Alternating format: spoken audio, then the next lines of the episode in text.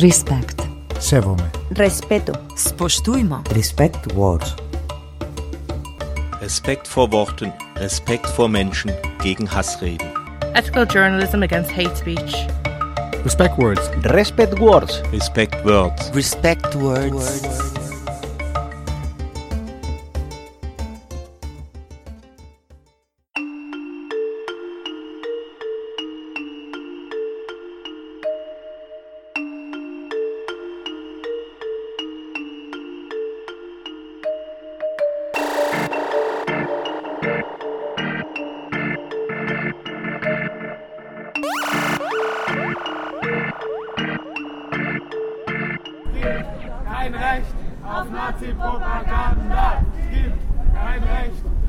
Nazi-Propaganda.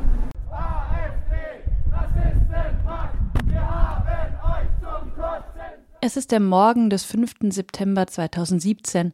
Ich stehe vor dem Eingang zum Freiburger Landgericht. Heute wird der Prozess gegen den des Mordes und der Vergewaltigung beschuldigten Hussein K. eröffnet. Das Opfer, Maria Ladenburger, wurde ein knappes Jahr zuvor tot am Ufer der Dreisam gefunden. Rund sieben Wochen später wurde Hussein K., ein afghanischer Flüchtling, verhaftet. In der Freiburger Altstadt demonstrieren deshalb heute acht oder neun junge Anhänger der AfD mit einem Plakat, auf dem steht Grenzen schützen, Leben retten.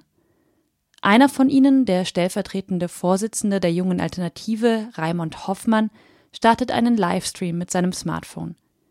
Auf der anderen Seite, getrennt durch die Straßenbahnschienen und die Bächle, versammelt sich die deutlich größere Gegendemonstration mit Slogans wie Es gibt kein Recht auf Nazi-Propaganda. Alle paar Minuten fährt eine Straßenbahn vorbei und übertönt beide Gruppen. Neben mir, direkt am Eingang zum Gerichtsgebäude, hat sich eine lange Schlange gebildet. Dort warten an die 50 ZuschauerInnen darauf, einen der Plätze im Verhandlungssaal zu ergattern.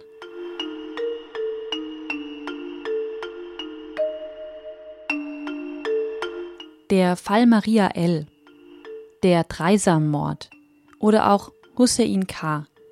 Diese Schlagworte stehen nicht nur für den Mord an einer jungen Frau, sondern auch für die sich daran anschließende massive Debatte über die Flüchtlingspolitik. Wenn man wie ich in Freiburg wohnt, kann man während der eineinhalb Jahre zwischen Tat und Gerichtsurteil kaum an diesem Thema vorbei. Aber der Mord und der anschließende Prozess waren nicht allein eine Freiburger Angelegenheit. Das bundesweite Interesse war riesig und um ein Vielfaches größer als bei anderen ähnlichen Taten. Selbst im europäischen Ausland gab es Berichte zum Prozessauftakt. Die Demonstrationen, die langen Zuschauerschlangen an nahezu jedem Prozesstag, die omnipräsente Grundsatzdebatte rund um das Thema Geflüchtete. Dass der Fall eine solche Bedeutung bekommen hat, wirkt in der Logik des Rückblicks schlüssig. Aber warum eigentlich? Viel wurde nach der Festnahme von Hussein K. auch über die Medien debattiert, über die Art und Weise, wie sie bzw. wie sie nicht über den Mord berichtet haben. Was tragen Medien dazu bei, dass dieser Mordfall von vielen als Endpunkt des Sommers von 2015 wahrgenommen wird? Oder sind die Medien selbst Opfer einer immer schnelleren, polarisierteren öffentlichen Diskussion? Ein Feature in drei Kapiteln.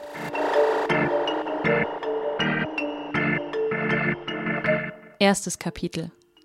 Die Festnahme. Es handelt sich um einen 17 Jahre alten Jugendlichen afghanischer Herkunft, der 2015 als Flüchtling in die Bundesrepublik Deutschland eingereist ist. Er war als unbegleiteter Minderjähriger bei einer Familie untergebracht worden, bei der er bis zu seiner Festnahme wohnte. Der dringend Tatverdächtige macht bislang keinerlei Angaben.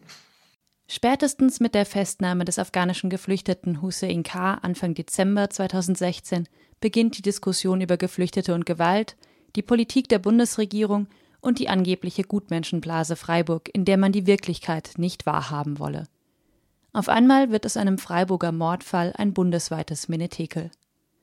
Die Festnahme eines Geflüchteten elektrisiert sofort die überregionalen Medien. Ausgerechnet Freiburg heißt es oft. Ein Idyll, in dem sich viele für Geflüchtete engagierten, die Stadt mit dem grünen Oberbürgermeister. Manche, wie der Spiegel, erwähnen in den ersten Meldungen in einem Nebensatz, dass es sich bei dem Tatverdächtigen um einen Geflüchteten handelt. Die Welt wiederum schreibt sofort, der Festgenommene sei, Zitat, illegal in die Bundesrepublik eingereist. Die einsetzende Aufregung um die Medienberichterstattung lässt sich besonders gut am Beispiel der Tagesschau zeigen. Sie berichtet nicht von der Festnahme von Hussein K. Über das Flaggschiff der ARD bricht daraufhin ein Shitstorm los. Der öffentlich-rechtliche Sender verschweige bewusst politisch nicht gewollte Tatsachen, heißt es nicht nur aus der rechten Ecke. Das Thema Gewalt und Frauenhass von Flüchtlingen werde tabuisiert. Chefredakteur Kai Knifke sieht sich genötigt, die Entscheidung in mehreren Interviews und Blog-Einträgen zu verteidigen. Die Tat, so furchtbar sie sei, sei aus journalistischer Perspektive nicht von überregionaler Bedeutung und bekomme diese Bedeutung auch nicht dadurch, dass nun ein Geflüchteter verhaftet worden sei. Man habe ja in den Wochen zuvor auch nicht über den Mord an sich berichtet. Und von einem öffentlich-rechtlichen Schweigekartell könne auch nicht die Rede sein. Das ZDF hätte die Festnahme ja im Heute-Journal gebracht, so Knifke.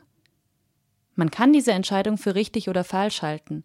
Wie dürftig in großen Teilen aber die Argumente der KritikerInnen sind, zeigt ein Erklärungsversuch von Julian Reichelt, der Bildchefredakteur erläutert, dass sie Hintergrund und Herkunft des Täters eine ganz besondere Bedeutung beigemessen haben, weil unsere Auffassung war, dass der Fall dadurch eine politische Relevanz und eine politische Brisanz bekommt, was man daran gesehen hat, dass am nächsten Tag eben in vielen Medien, in sozialen Medien dieser Satz kursierte und diskutiert wurde.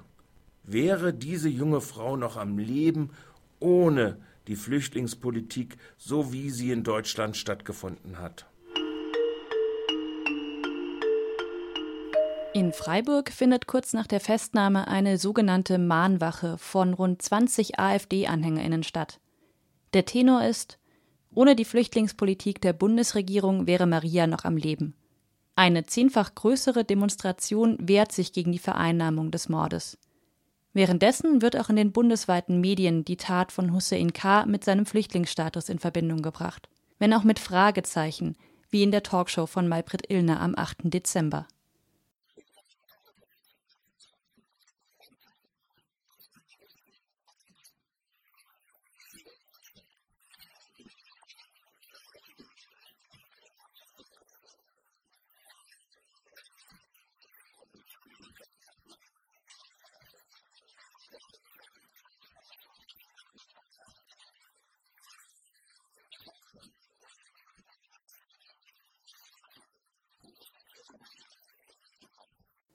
An manchen Stellen wirkt es so, als wollten sich die Medien nicht den gleichen Vorwürfen wie nach der Silvesternacht in Köln aussetzen. Als ein knappes Jahr zuvor hunderte Frauen massiv sexuell belästigt und teilweise missbraucht wurden, gab es erst kaum Berichte dazu und schließlich eine schier endlose Debatte darüber, ob neben den Übergriffen auch die Herkunft der mutmaßlichen Täter verschwiegen worden sei. Im Fall Freiburg waren die Nationalität und der Flüchtlingsstatus von Anfang an nicht nur ein, sondern das Thema. Die falsche Nachricht, Maria Ladenburger habe sich vor ihrem Tod in der Flüchtlingshilfe engagiert, sorgt bestenfalls für polemische Überspitzungen und oft genug für hasserfüllte Kommentare in den Online-Foren vieler Medien. Zur Geschwindigkeit, mit der nach der Festnahme von Hussein K. der Mord an einer Frau zu einer Grundsatzdebatte über die Flüchtlinge wird, tragen die Medien ihren Teil bei.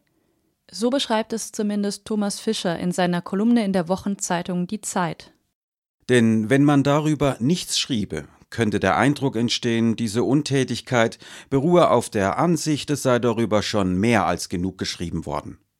Was aber nicht sein kann, weil bei weitem noch nicht jeder und jede alles und zu jedem Zeitpunkt darüber gesagt hat, was er oder sie nun gut oder schlecht findet an dem, was die anderen gesagt, und wenn schon nicht nicht gesagt, dann jedenfalls nicht geschrieben haben. Der Fall von Caroline G., vergewaltigt und ermordet rund drei Wochen nach Maria im nur 25 Kilometer entfernten Endingen, erhält nicht einmal ansatzweise die gleiche bundesweite Aufmerksamkeit. Weder die Festnahme des Täters, eines bulgarischen Lastwagenfahrers, noch seine Verurteilung sind Thema für Talkshows, lange Reportagen oder tägliche Prozessberichterstattung. Die Einschätzung von Bild-Chefredakteur Julian Reichelt scheint sich zu bestätigen. Zweites Kapitel. Der Prozess. In Freiburg hat man es selten mit Ereignissen zu tun, die so sehr und so lange die bundesweite Öffentlichkeit beschäftigen. Mal wird der grüne Oberbürgermeister abgewählt, mal gewinnt der SC Freiburg, öfter verliert er. Auf einmal aber lese ich teilweise wöchentlich Berichte über eine verloren gegangene Idylle, bebildert mit Fotos von einer kleinen improvisierten Gedenkstelle für Maria Ladenburger am Rande des Radwegs an der Dreisam.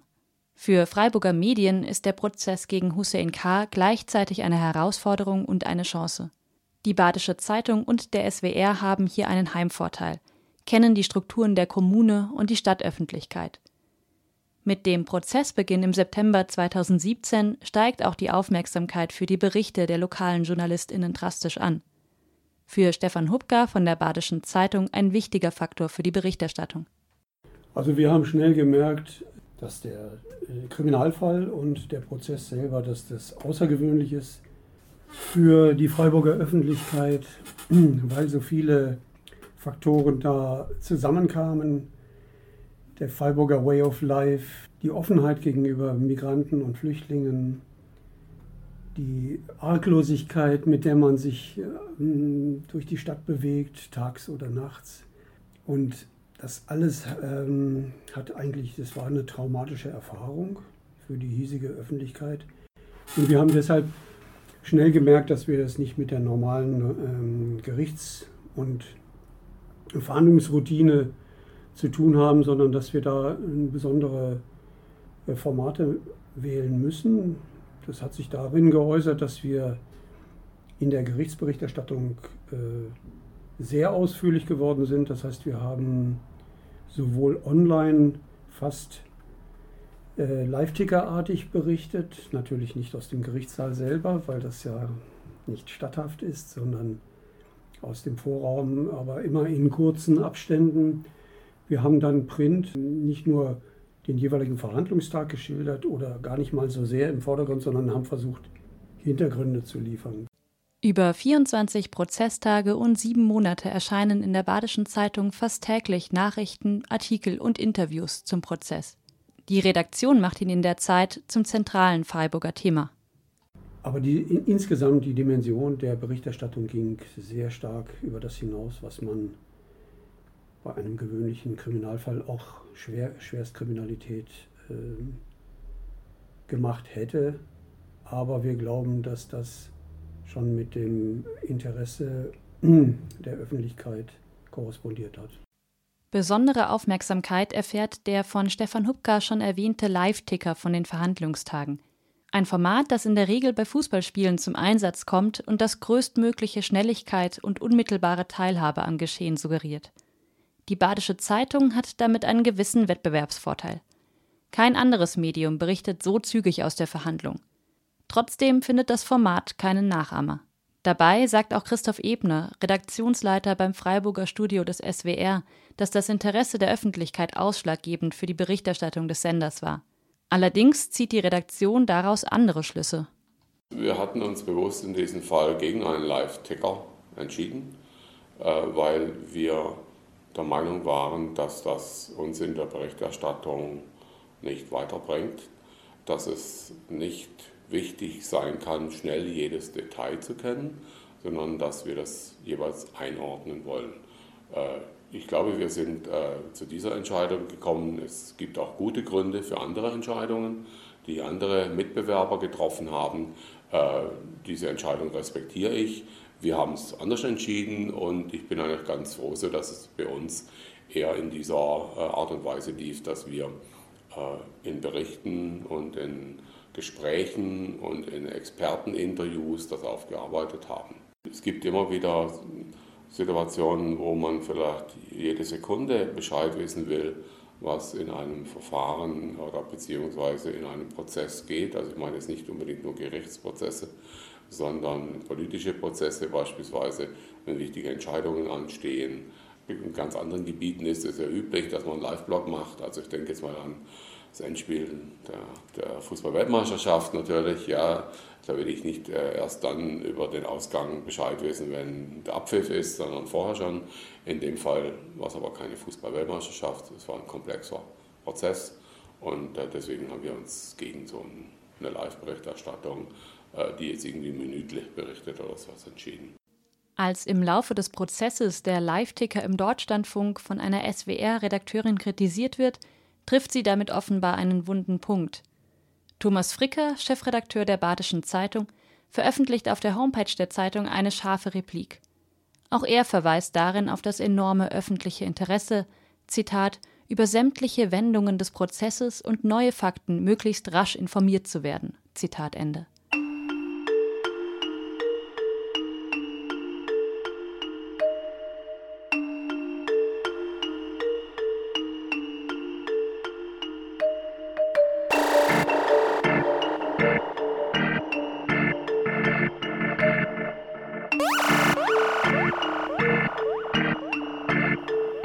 Die möglichst schnelle Publikation von Neuigkeiten.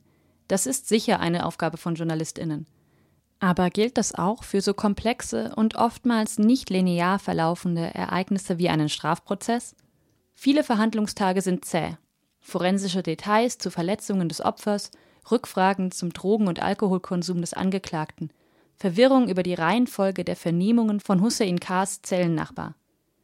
Dieser erklärt beispielsweise in der Verhandlung plötzlich, ihm sei für eine Aussage bei der Polizei Hilfe beim Asylverfahren versprochen worden und stellt damit seine eigene Glaubwürdigkeit als Zeuge der Anklage massiv in Frage.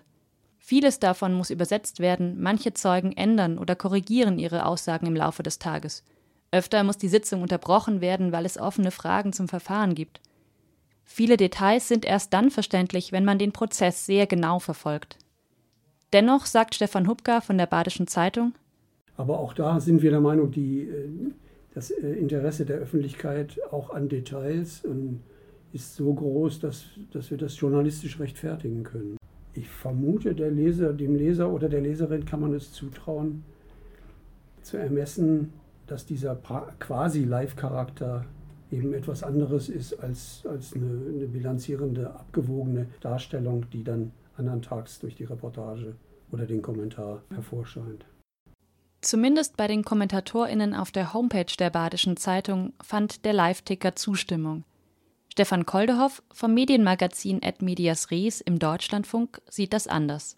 Ich würde die Frage stellen, was denn eigentlich das Kriterium für journalistische Berichterstattung ist. Ist es die Entscheidung der Redaktion, was halten wir für wichtig und was halten wir für maßgeblich, nicht nur ähm, als Thema grundsätzlich, sondern auch an Entwicklung innerhalb eines Themas, wie beispielsweise dieses Prozesses in Freiburg. Natürlich ist das ein wichtiger Prozess und ein wichtiges Thema, aber innerhalb dessen habe ich doch die Möglichkeit zu entscheiden, muss ich da jetzt wirklich jede kleinste Wendung nach außen reportieren und äh, möglicherweise noch während der Verhandlung den Gerichtssaal verlassen, um dann von draußen zu twittern, jetzt war gerade das, jetzt war gerade das.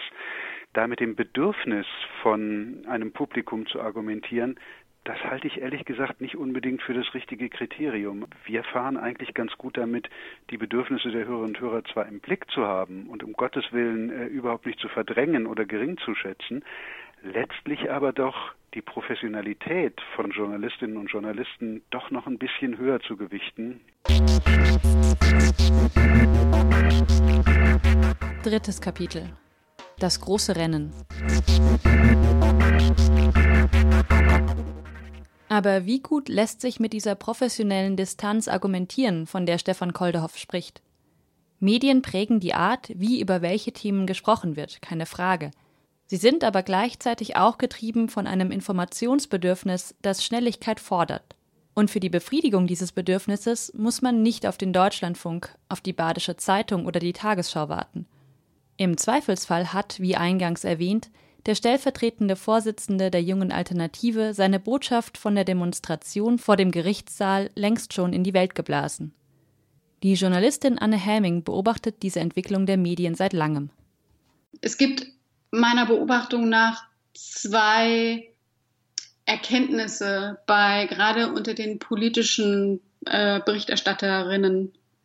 Auf der einen Seite haben wir ähm, das Wissen darum, dass ähm, die Schnelligkeit der sozialen Medien ähm, und wie bestimmte Informationen weitergeteilt werden, etwas ist, was ähm, mit Argusaugen zu beobachten ist und ähm, die Berichterstattenden selber immer auch wissen, dass sie Teil dieses Systems sind und somit verantwortlich damit umgehen wollen und müssen.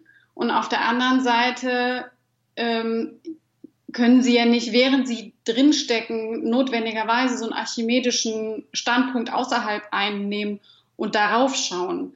Ähm, und äh, eben gleichzeitig bedeutet das nämlich, dass sie nicht äh, außer Acht lassen dürfen, dass es ja jemanden interessieren könnte. Somit ist es tatsächlich eine äh, ganz unglückliche Verkettung, aber ich bin der festen Überzeugung und ich weiß aus Gesprächen und Interviews mit Kolleginnen und Kollegen, dass dieses Bewusstsein immer stärker wird und es eine immer stärkere Abwägungssache wird, ähm, welche, an welchen Diskussionen oder an welchen äh, Elementen sie sich jetzt beteiligen, ja oder nein.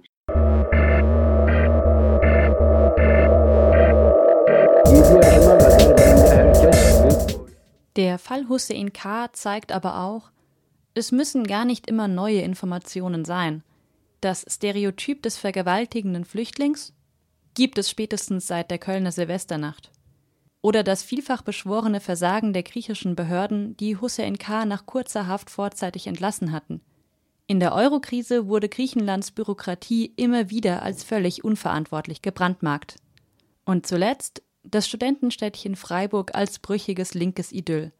Spätestens seitdem Ende 2015 auch in der Talkshow von Anne Will darüber diskutiert wurde, dass ein Freiburger Club Geflüchteten angeblich keinen Zutritt mehr gewähren wolle, ist auch dieses Bild in der Öffentlichkeit präsent.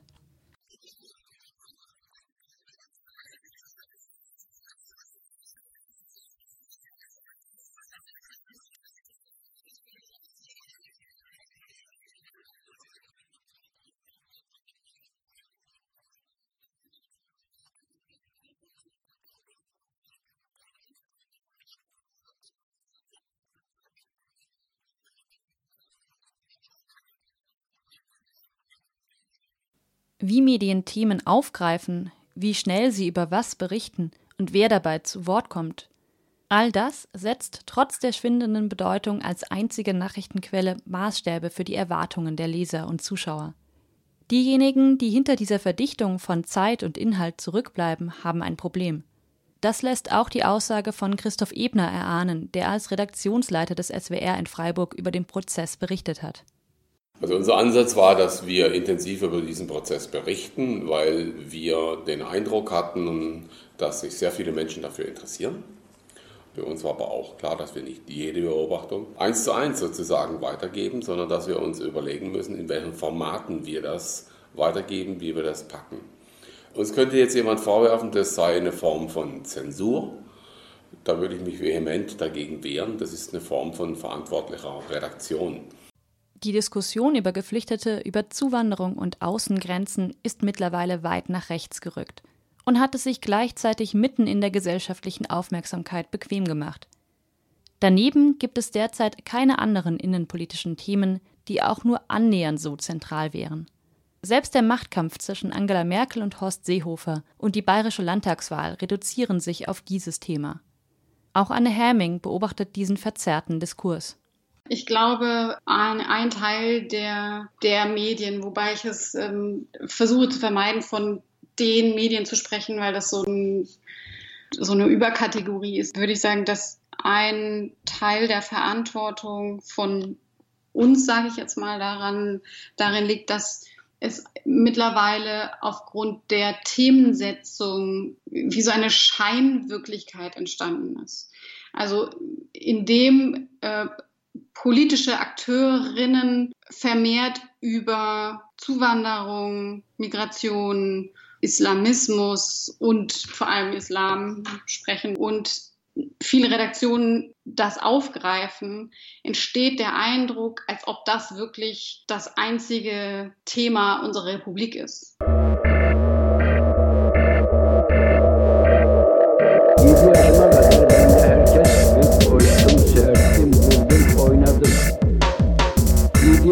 An der Tat und dem Prozess gegen Hussein K. ließen sich all die Themen beispielhaft durchdeklinieren, die die Debatte zuverlässig hochkochen lassen. Die vermeintliche Neigung zur Frauenverachtung und Sexualstraftaten bei Geflüchteten, unklare Altersangaben und damit verbunden die Sorge, der Staat werde hintergangen und ausgenutzt, die angeblich mangelhafte Durchsetzung von Recht und Ordnung bei Jugendlichen und natürlich die immer wieder hervorgekramte sogenannte Grenzöffnung durch Angela Merkel im Sommer 2015. In den Berichten vom Prozess Platzen Bomben ist die Rede vom Killer von Maria. Und an politischen Akteuren, die all dies nutzen, um ihre Konkurrenz vor sich herzutreiben, mangelt es nicht. Statt diese hinter dem Fall liegenden Strukturen aufzuzeigen, zögen sich Teile der Medien auf die reine Wiedergabe von Informationen zurück, kritisiert Stefan Koldehoff vom Deutschlandfunk. Ich glaube, dass es mehr auch daran liegt, dass ähm, ja, Informationen auf uns und auf die Gesellschaft einprasseln, ähm, von denen wir alle plötzlich der Meinung sind, es gibt eine bestimmte Chronistenpflicht und äh, selbst der größte Blödsinn von Herrn Trump muss nun irgendwie rausgehauen werden, weil er eben von Herrn Trump kommt. Also die berühmte Chronistenpflicht, finde ich, ist was, wo wir ganz, ganz dringend in Zeiten wie diesen mal drüber nachdenken müssten. Denn da werden Journalisten vereinnahmt, da werden Nachrichten, da werden Informationssendungen gekapert durch Leute, nicht nur Herrn Trump, da könnte man jetzt viele andere Namen noch nennen, durch ein sogenanntes Agenda-Setting, die genau wissen, wenn ich mich jetzt zu einem bestimmten Thema äußere, dann kommen die Medien nicht umhin, das auch irgendwie zum Thema zu machen da sollten wir Journalisten uns, glaube ich, wirklich mal fragen, ob wir uns vor die Krachen immer spannen lassen wollen. Ob wir da nicht viel selbstbewusster sagen können, ja, gut, dann hat Herr XY nun halt irgendwas gesagt. Wir halten es aber nicht für relevant und deswegen findet es bei uns auch nicht statt.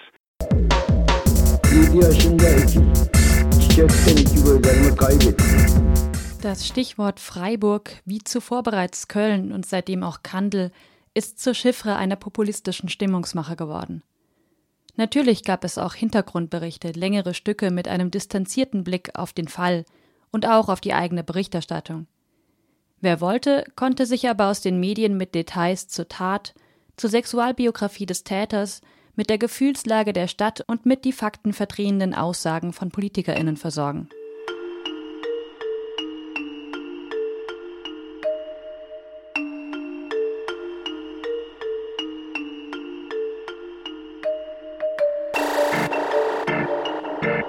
Rund ein halbes Jahr nach dem Mord änderte der Deutsche Presserat den Pressekodex. Zur Nennung der Herkunft mutmaßlicher Täter steht dort unter Ziffer 12.1 bei der Erwähnung der Zugehörigkeit der Verdächtigen oder Täter zu ethnischen, religiösen oder anderen Minderheiten muss darauf geachtet werden, dass dies nicht zu einer diskriminierenden Verallgemeinerung individuellen Fehlverhaltens führt. Die eigentliche Änderung erfolgt im nächsten Satz. Dort heißt es nun, die Zugehörigkeit soll in der Regel nicht erwähnt werden, es sei denn, es besteht ein begründetes öffentliches Interesse.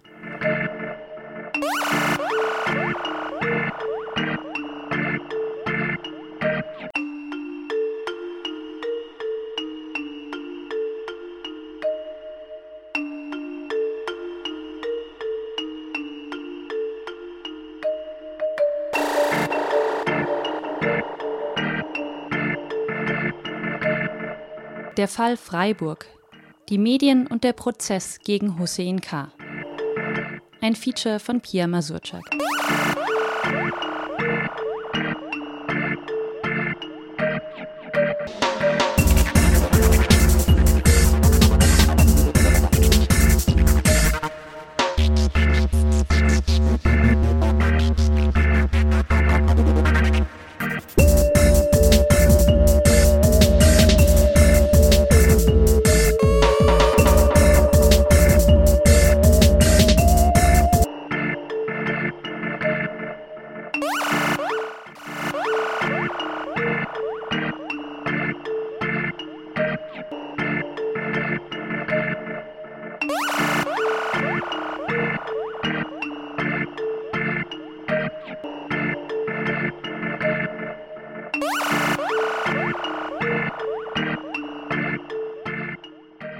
Das Projekt Respect Words wird durch das Rights, Equality and Citizenship Program der Europäischen Union finanziert. Respect. Sevome. Respeto. Spoštujmo. Respect Words.